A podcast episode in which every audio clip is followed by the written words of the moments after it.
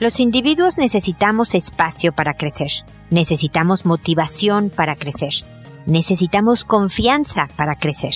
Nuestra pareja debería ser la fuente principal de estas condiciones y nosotros deberíamos serlo para el otro.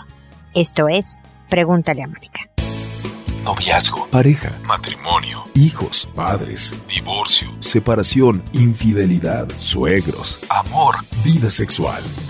Toda relación puede tener problemas, pero todo problema tiene solución.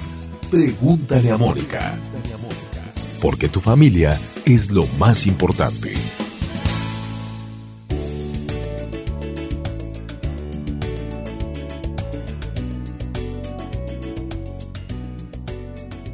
Bienvenidos amigos una vez más a Pregúntale a Mónica. Soy Mónica Bulnes de Lara. Como siempre, feliz de encontrarme con ustedes en este espacio que está de crecimiento.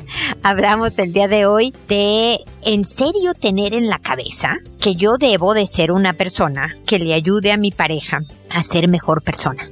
Y la verdad es que no lo tenemos muy presente. No es que lo piensen todo el tiempo, pero lo pensamos con regularidad, con cierta frecuencia, cuando algo se pone en mi camino que me va a incomodar, pero que es bueno para el otro. ¿Estoy dispuesta a incomodarme? Por el bien del otro, la verdad es que este es un secreto importante de una buena relación, porque no nada más se trata de estar juntos y pasarla bien y reírnos y divertirnos o lo que sea, o criar hijos juntos o trabajar para hacer una familia, un hogar y construir nuestro futuro económico y personal de una manera importante. No, también se trata de que este proyecto de estar en pareja resulte ser mejor para mí como persona, no solo en el mundo, familiarmente, socialmente, no, no, no, para mí como persona, que si me hubiera quedado soltera, que si me hubiera quedado sola. Quiere decir, porque este, este es un proyecto, estar en pareja es un proyecto, es haber elegido a una persona con la que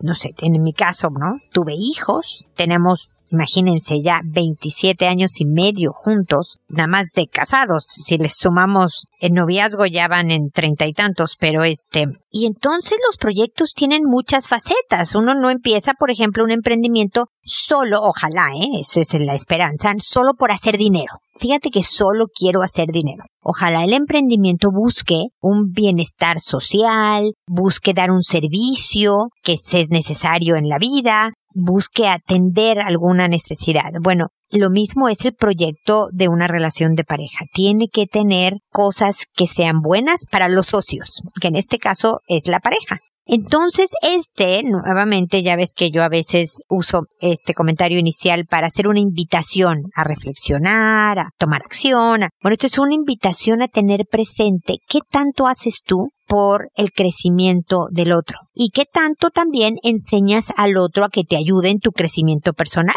Hay veces, el otro día hablaba con una señora de más de 50 años que decidió tomar clases de actuación. Pues porque le pareció divertido, porque quería ese tipo de pasatiempo. Y eso es algo bueno para ella, pero claro, le iba a robar tiempo a la familia, a lo mejor, y luego habrá que irla a ver en sus puestas en escena dentro de este taller de actuación y, y entonces los de la familia pues invertían su tiempo en ir a verla y eso es promover su crecimiento, ayudarle a ser mejor persona, porque quien vive un pasatiempo, quien tiene un proyecto personal, quien decide hacer ejercicio, quien decide tomar tiempo para estar con los amigos, aprender algo nuevo, meterse a estudiar algo, todo eso ayuda a la persona a crecer, pero a lo mejor provoca incomodidades en casa o en la relación de pareja. Solo funcionas como pareja si de verdad ves por el bienestar del otro y le enseñas al otro a que vea por el bienestar tuyo y que de verdad se vuelva esta sociedad, por decirlo de alguna manera, en donde tenga tantas facetas positivas que lo malo de verdad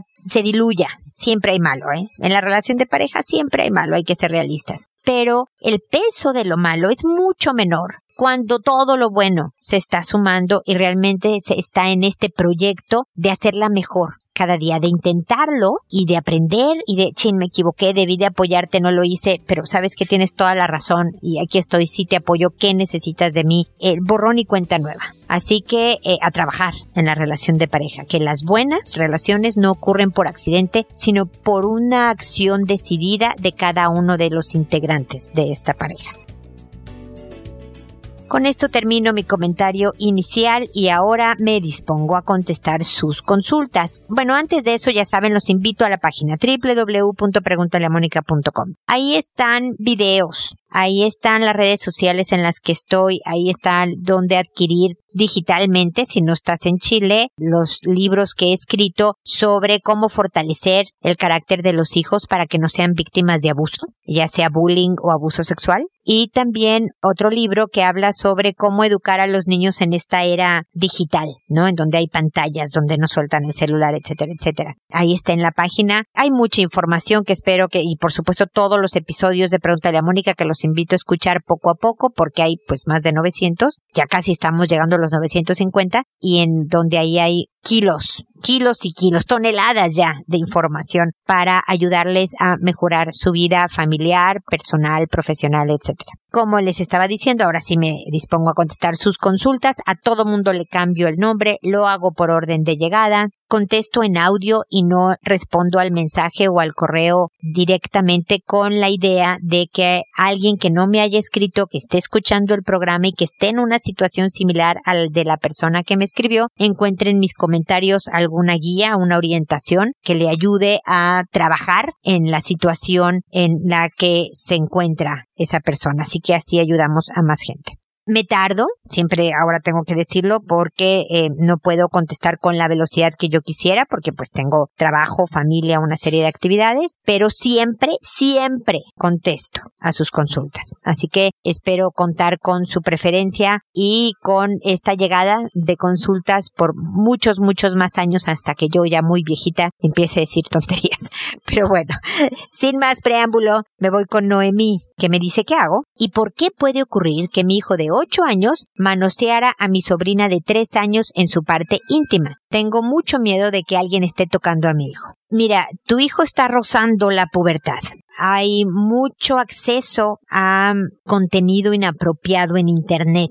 Hay influencia a veces de compañeros del colegio, a veces de primos, y a veces sí hay un niño que está sufriendo de abuso. Entonces, cada una de estas razones que te acabo de decir, Noemí, requieren de un tipo de acción específica. Por ejemplo, que tanto se supervisa y que tanto está bloqueados eh, en los dispositivos que pueda tener tu hijo o tener acceso. A lo mejor él no tiene un celular o un tablet, pero resulta que juega con el tuyo y que no siempre lo estás viendo cuando juega con él. Y es bien fácil por accidente a veces y a veces sí por una búsqueda específica llegar a un contenido pornográfico, inapropiado y demás que sexualizan a los hijos. Entonces, una parte es ver y aprender en Internet. Hay muchas formas de aprender rápidamente a bloquear eh, los accesos a contenido inapropiado. También hay aplicaciones que te ayudan a saber en dónde el historial de donde tu hijo estuvo navegando, digamos, en Internet, de tal forma que puedas estar mucho más tranquila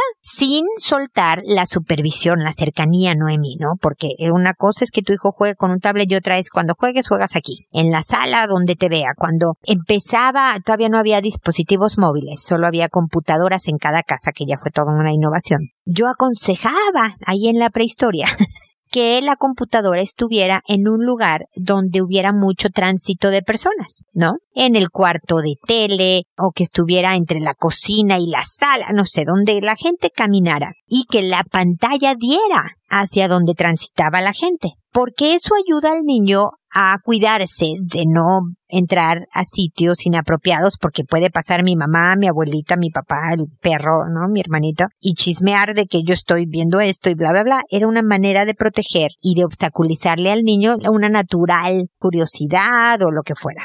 Pero ahora hay dispositivos móviles el niño ya no tiene que estar enfrente de un aparato descomunal, no que esté en una mesa, sino que se lleva su celularcito o la tablet a cualquier lado y es más difícil ver en qué está. Bueno, pues a los más pequeños hay que tenerlos cerca para supervisar, ¿no? si hay primos, si hay algún compañero, hay que estar, mantener una relación buena y cercana, Noemí, con los hijos para ir evaluando, ¿no? Para que el niño se sienta cómodo de contarte cosas, para que tú, y ahí está la parte más importante de lo que te voy a decir, Noemí, hables con él constantemente, no diario y no muy largo, sobre estos temas de sexualidad. Sobre, fíjate que supe un caso, hijo, de un niño que sus primos le enseñaron un video eh, muy, muy feo y inapropiado, que tenía, no, pues cosas que no eran para su edad.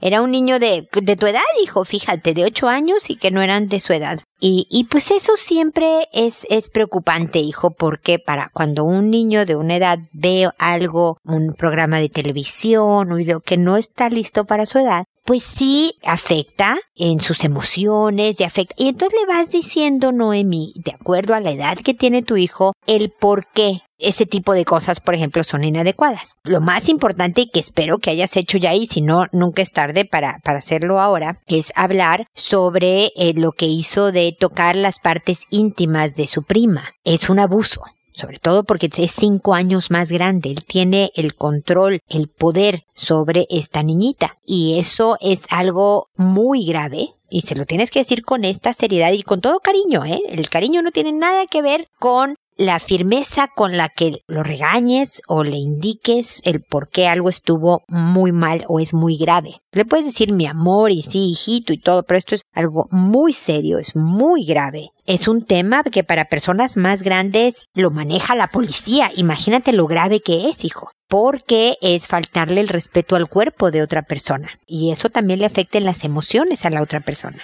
Y aunque no lo creas, te afecta a ti en tu cuerpo y emociones. Entiendo que tengas curiosidad, sé empática, Noemi. Entiendo que querías ver qué era, cómo era, qué se sentía. Pero no porque tú tengas curiosidad, tengas el impulso de hacer algo, quieras investigar cómo funciona, o, quieras algo, tienes que hacerlo necesariamente. Muchas veces que tenemos ganas de hacer cosas que no son adecuadas. Y dale miles de ejemplos, ¿no? Como comer un pastel de chocolate antes de la comida, por ejemplo. Por muchas ganas que yo tenga, sé que no es bueno para mi salud y demás, entonces no lo hago. Llevarme sin pagar algo que viene a una tienda porque me gustó muchísimo y no me alcanza, pues no lo hago, porque sé que está mal. Entonces, por muchas ganas que me den curiosidad, impulsos, entonces, ¿cómo remedias esa curiosidad? Ven y pregúntame. O pregúntale a tu papá. Vete a donde haya un adulto, no te quedes solo con la primita de tres años porque a lo mejor tus impulsos te traicionan a veces, hijo. Entonces, estas son muchas conversaciones, Noemí, cortas, que puedes tener con tu hijo que lo van formando en un adecuado desarrollo sexual y de afectividad.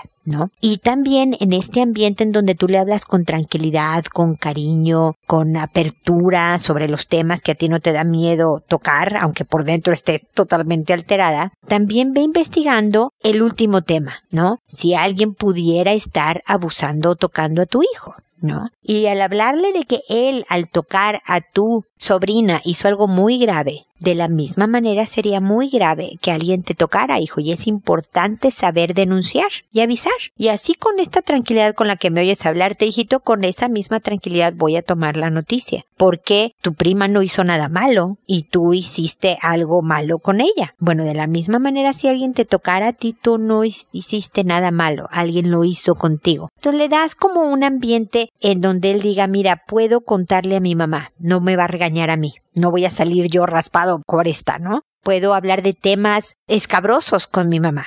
Ahora, a los ocho años y a los once y a los veintitrés y a cualquier edad, porque veo que mi mamá, por más escabroso que sea el tema, drogas, eh, malas conductas, por más tenso o difícil que sea el tema, incluso para mi mamá, sé que lo toma con la tranquilidad y la apertura, incluso para decirme, de eso no sé mucho, hijo, fíjate que de eso no tengo un criterio formado, vamos a investigar. Y te investigas, ¿no, mí? Y luego regresas y le dices, ya investigué y fíjate, yo opino que esto y esto, y ya le das tus puntos de vista que créeme que tu hijo va a escuchar. Entonces, como ves, es, es un trabajo que va más allá de una sola conversación. Y de que el niño te diga, es que alguien te está tocando, sí, mamá, sí me tocaron. Es un trabajo de mucho más años, desde muchos ángulos, y también en el libro este que les decía al principio de cómo fortalecer el carácter de los hijos, ahí vienen también cómo ir educando en otros temas de manera que el hijo se vaya siendo fuerte, responsable, de forma que no solo pueda tener una buena vida, sino que además se sepa proteger de los depredadores que hay en el mundo, ¿no? Entonces, bueno, espero que mis comentarios te ayuden, Noemi, y que sigamos en contacto. Omar, por otro lado, me dijo, hola, buenos días. Tengo una inquietud, espero pueda ayudarme. Tengo un hijo de 11 años, el cual se fue a dormir al cuarto de su hermana de 6 años, y cuando me paré al baño pasé por la recámara de mi hija y vi que estaba dormida y su hermano a un lado acostado. No vi nada extraño porque son muy unidos, tanto ella con mi hijo y mi otro hijo de 8 años. Lo raro fue que cuando regresé del baño, volví a entrar al cuarto y vi que mi hijo se hacía el dormido, y le dije, ya duérmete y no despiertes a tu hermana, pero en eso quise acomodar la cobija y vi que mi hija tenía unas mallas y estaban bajadas, es decir, se veían sus glúteos. Ya mi hijo lo vi con el pantalón de su pijama también algo bajado hasta el pubis. Mi hijo se puso muy nervioso y dijo que tenía comezón en la pierna. Inmediatamente lo mandé a su cuarto y le dije que no lo quería volver a ver en el cuarto de su hermana, que para eso tenía su cuarto. Me quedé intranquilo y me fui tras de él y le dije, ¿por qué le bajaste las mallas a tu hermana? Y él me contestó, no se las bajé, así durmió y se las estaba subiendo, cosa que no creí. Y le volví a decir qué estabas haciendo y me dijo nada. La verdad ya no pude tocar más el tema, por enojo, por no saber qué hacer. Quiero hablar con él, pero no sé qué decirle ni cómo. Esto no se lo platiqué a mi esposa porque ella es muy explosiva y conociéndola, sé que su reacción hubiera sido muy severa. Mi pregunta es, ¿qué debo hacer o decir? Sinceramente, no sé. Omar, gracias por tu mensaje, por contactarnos y déjame, como pudiste escuchar, diciéndole a Noemí, afortunadamente, aunque ha pasado tiempo de este evento con tu hijo, no se trata solo de haber hablado con él en ese momento. Esto es un tema que hay que ir reforzando a lo largo, está en la pubertad, a lo largo de su pubertad, adolescencia y vida adulta, hasta que se vayan de tu casa. Y aún así, déjame decirte que ya fuera de la casa podría tener algún día alguna duda o comentario de su relación de pareja que tú todavía le puedas dar alguna orientación o punto de vista en el tema de sexualidad, fíjate tú. O sea que este tema no se acaba. Hiciste bien en no creer. La verdad es que los niños inventan cualquier excusa. Sería muy difícil que te dijera, sí, papá, fíjate que sí intenté abusar de mi hermana. Obviamente no se hace y, y la verdad es que le va a ayudar mucho más el que sospeches que algo pasó, a le va a ayudar a tu hijo a que hagamos como que no pasa nada. Y por eso mismo es importante que no dejes de hablar con él del tema y de otros temas, ¿eh? de fútbol y de relaciones con amigos, o sea, de amistad, cómo se maneja la amistad y con amigas y, y su vida escolar y de su vida,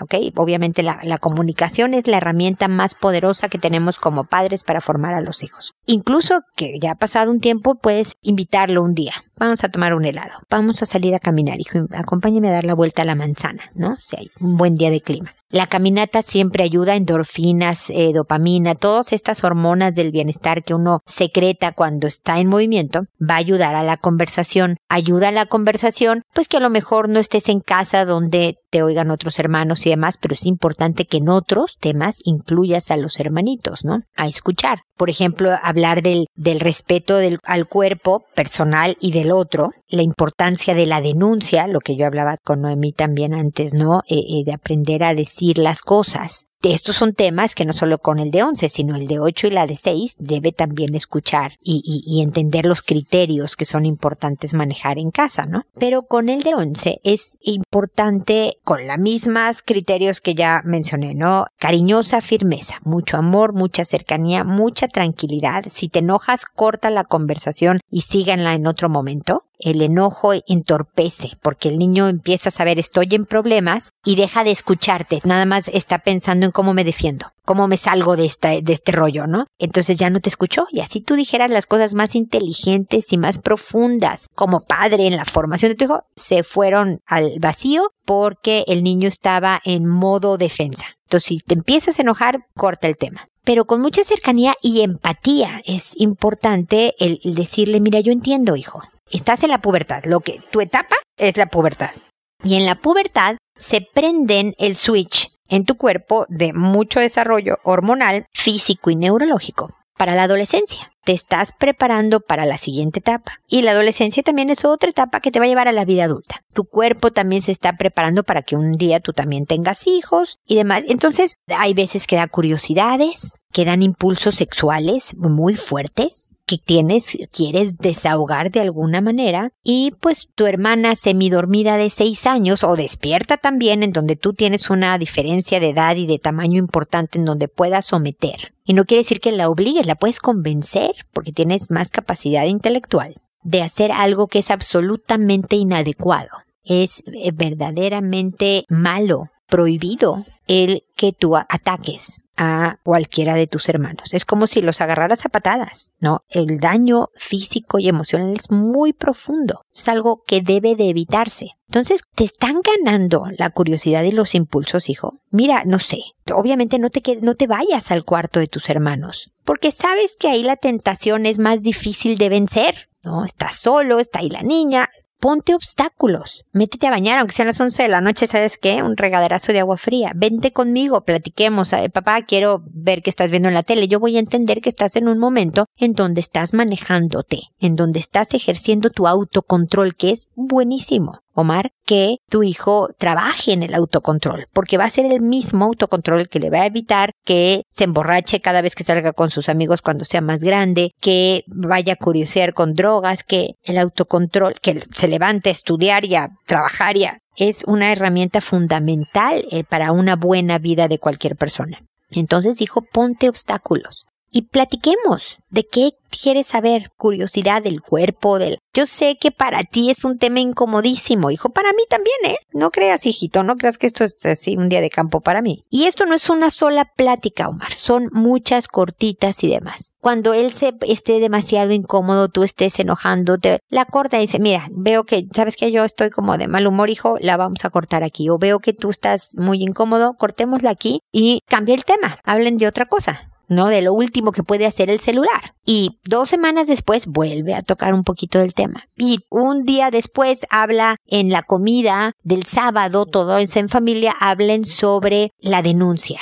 ¿no? Lo importante que es denunciar a alguien que está haciéndole algo malo. Por ejemplo, bullying. Tú sabes que Juan en tu colegio le hace bullying a Pedro. Qué importante es hacer, si quieres una denuncia anónima, que sea anónima pero avísale a alguien que pueda proteger a Pedro, porque del bullying no solo es Juan el culpable, es todos los que somos testigos y no hacemos nada, por ejemplo. Entonces, y eso también es formar en sexualidad, ¿eh? Porque viene la denuncia de cuando hay algún tipo de abuso, que tu hija, que tu hijo, que tu otro hijo pueda avisar, fíjate que alguien trató de hacerme algo malo. Entonces, sigues a tiempo, Omar. Lamento que no puedas platicarlo con tu esposa. Lamento que eh, ojalá puedas también salte a caminar con ella a la vuelta de la manzana y dile, oye, hay muchas cosas que yo te quisiera contar de mi opinión sobre la educación de los hijos, de algo que yo platiqué con uno de los hijos y todo, pero siento que luego explotas y te vas contra ellos. O sea, un poco lo que estamos hablando en el episodio del crecimiento. Ayúdala ayúdala a controlar este temperamento tan explosivo. Pero si, si lo dices, es que tú no se te puede decir nada porque mira cómo explotas, pues claro que eso no va a ayudar y va a estar en modo defensa y no te va a oír, como te decía un poco antes sobre tu hijo.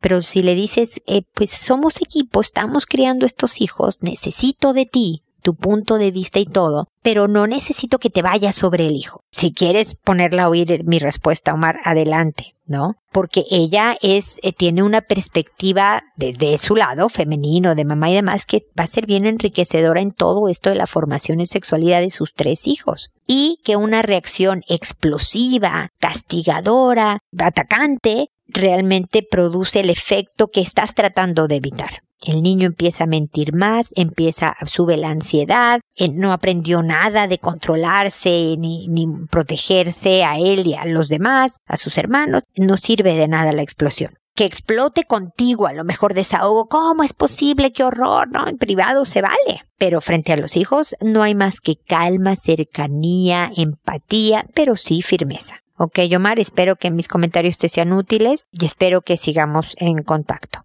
Pablo me dice, hola Mónica, no sé de qué manera ayudar a mi pareja a poder lograr sus objetivos como profesionista. Ella tiene cuatro o cinco años de haber emprendido como fotógrafa. Ha tomado un curso de emprendedores, sin embargo no ha tenido buen resultado. Ha tenido altibajos, pero sin lograr despegar bien, y en ocasiones se desaniman por comentarios sin tacto o acciones que algún cliente tiene. La he apoyado en comprar equipo anímicamente, aunque es ahí donde no sé cómo hacerlo. A veces le digo que no se desanime, que tiene que seguir persistiendo. No sé si es mi tono en lo que lo digo, sí. A veces soy sarcástico, pues me desespero, y obvio no lo toma bien y nos sirve de mucho. Ella es una mujer amorosa, tímida, tiene mucho talento, incluso mucho más que yo, y se lo he dicho. A veces pienso que es flojera, miedo a lograr tener éxito, y se desanima fácilmente con lo que le dicen o con el qué dirán los demás. Yo llevo tres años con mi empresa que monté con un socio y afortunadamente vamos bien, con altibajos, pero andando. También me considero tímido, sin embargo socializo bien con la gente. Como pareja me gustaría que podamos tener objetivos de comprar una casa, carro o vacaciones, objetivos que se logran con dinero de ambos, pero no es posible ya que ella casi no tiene ingresos. A veces pasan meses sin que tenga uno. En ocasiones pienso en que ya no debo apoyarla económicamente, incluso de ninguna manera para ver si ella lo logra, pero no sé si sea lo mejor. ¿Cómo hago para apoyarla? Para que logremos objetivos juntos, para que ella crezca de manera profesional. Hace poco me comentó que parecía que padecía de depresión. Ayúdame, Mónica. Pues Pablo, qué pertinente tu consulta el día de hoy, sobre todo por el tema de este episodio, ¿no? Esto es parte del crecimiento. Y dentro del crecimiento está la aceptación de quién es el otro Pablo. Evidentemente tú eres más bueno en el emprendimiento, eres más eficaz, más eficiente en el emprendimiento. Has sabido con tu socio, batallando, altibajos, como dices, pero mantener por tres años una empresa. No todos tenemos estas habilidades, Pablo. No todos somos buenos para todo. Tu pareja está haciendo un esfuerzo, al parecer, intentando y tiene problemas emocionales porque si te está diciendo, oye, creo que estoy deprimida, es importante que busque ayuda. No sé si su economía les permite que ella tenga el apoyo psicológico para ayudarla en una depresión, para ver si es una depresión que solo requiere de apoyo psicológico o si es una depresión que por una temporada requiera de apoyo psiquiátrico y de medicamentos. Hay veces que la combinación de medicamentos con el apoyo psicológico logran maravillas en muy corto plazo. Pero claro, es una inversión de tiempo y dinero un poco mayor que si tratas por ti mismo, que si vas solo al psicólogo, que no, hay varias opciones. Lo que yo te propongo, Pablo, es que llegues a un acuerdo chiquito,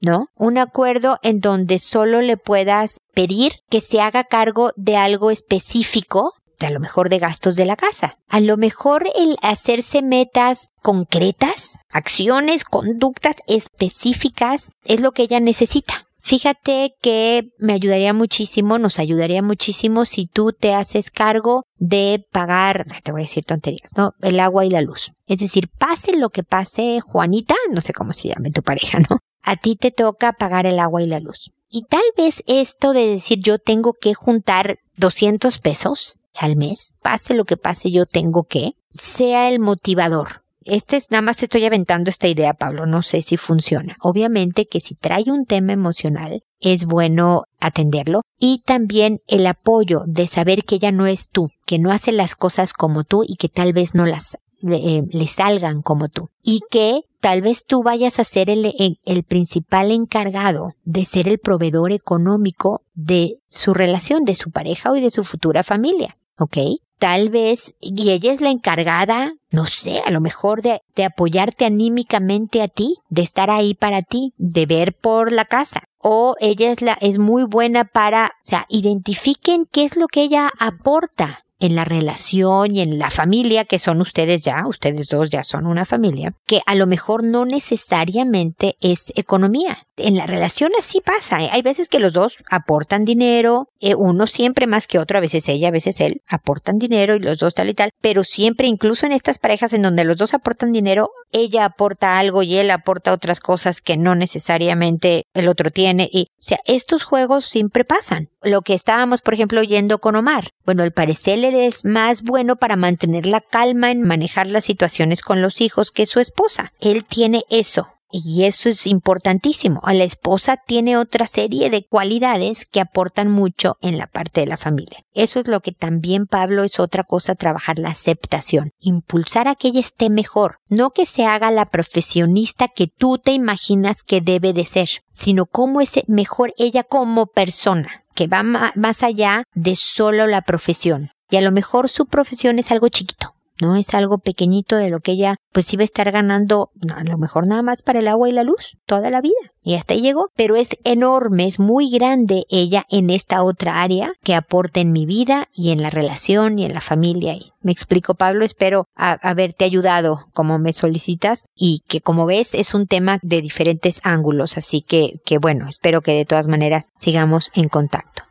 Ahora es el turno de Rafaela que me dice, hola, Dios la bendiga Mónica, quisiera hacerle una pregunta referente al comportamiento de mi niño que en un par de meses va a cumplir siete años. Fíjese que el año pasado, cuando estaba en kinder, me comentó que un niño de su misma edad le tocaba su trasero y le daba beso en su mejilla y boca. Hablé con la maestra, me dijo que estaría al pendiente de ver más al niño. Cuando viene de la escuela le gusta mucho ir a jugar con unas niñas, ya que acá en mi vecindad casi no hay niños. En casa de las niñas me parece que esas personas son mal habladas y toman cerveza. ¿Cuál será el problema de todo esto que, lo voy, que le voy a contar? ¿Será por estar jugando con las niñas o será que el niño lo traumó? Porque este año entró a primer grado y le pregunto de ese niño que lo besaba, él dice que el niño lo sacaron de esa escuela. El punto es que estando en la iglesia, mi hijo estaba enfrente con su mejor amigo, estudian en la misma escuela, y un amigo mío me dijo que a la hora de que yo estaba orando con los ojos cerrados, mi hijo le tocó dos veces el trasero a su amiguito. Ahora yo estoy muy preocupada. ¿Será que se traumó con lo que le hizo el niño o nosotros estamos fallando? Su papá no juega mucho con mi niño y cuando mi niño se baña, yo me baño junto con él. ¿Qué estará pasando, Mónica? Deme un consejo. ¿Qué debo hacer? Yo lo regañé, le dije que eso no estaba bien, hasta el punto que le pregunté si le gustaba estaban los niños. No quiero traumarlo yo haciéndole esas preguntas. ¿Qué hago? Dios lo bendiga. Pues efectivamente, Rafaela, no le preguntes si le gustan los niños, porque metes temas en su cabeza que además de que está muy pequeño para digerir, para saber, es un tema muy adelantado, por eso es pequeño para saber, le metes inquietudes a analizar que no va a ser capaz de manejar. Yo entiendo que estés asustada, que estés preocupada, que estés enojada, incluso eh, avergonzada. O sea, los sentimientos son múltiples en situaciones como esta. Nuevamente, un llamado a la calma. Disimula, actúa calma. Ya sola en tu cuarto, altérate, llora, pega, ríe, ¿no? Relájate, todo esto, pero frente a él, que te vea en dominio. Necesita él tu tranquilidad. Eso le va a dar mucha seguridad a él. Se va a sentir seguro. ¿Ok? Y no creo que el otro niño lo haya traumado, el que ya no está en la escuela. Yo creo que hay veces que los niños queriéndose hacerlos chistosos, jugando, expresando incluso afecto a los siete años, tienen conductas inapropiadas como esa. Y entonces le dice, oye hijito, sé que jugando y bromeando con tu amigo haces esto, eso no se hace viejo su trasero son sus partes íntimas, es parte de sus partes íntimas, ¿ok? Forman parte de sus partes íntimas, no sé cómo se diga.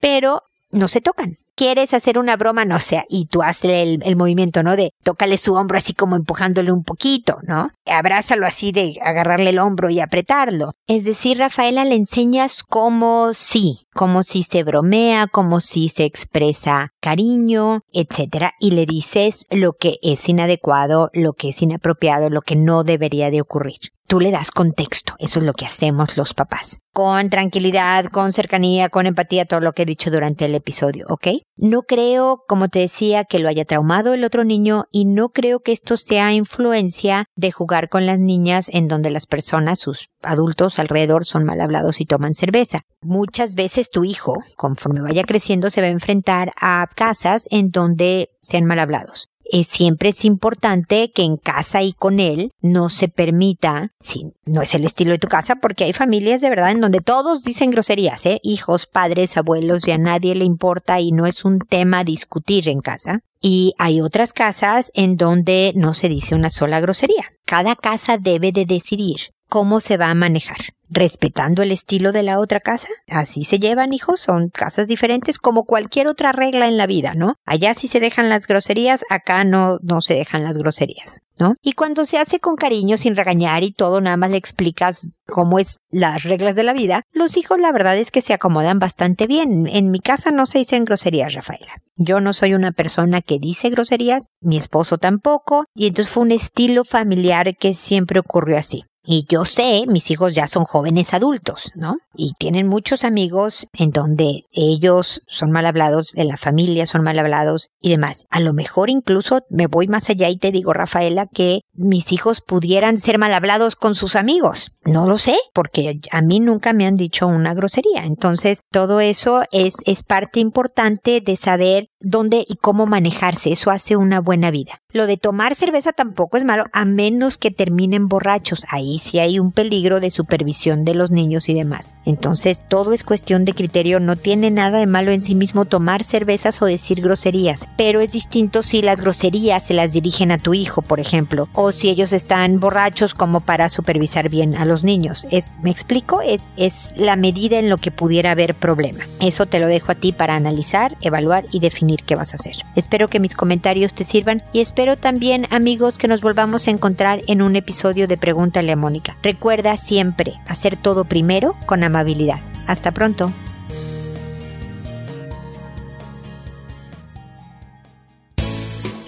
¿Problemas en tus relaciones? No te preocupes, manda tu caso, juntos encontraremos la solución. www.preguntaleamónica.com Recuerda que tu familia es lo más importante.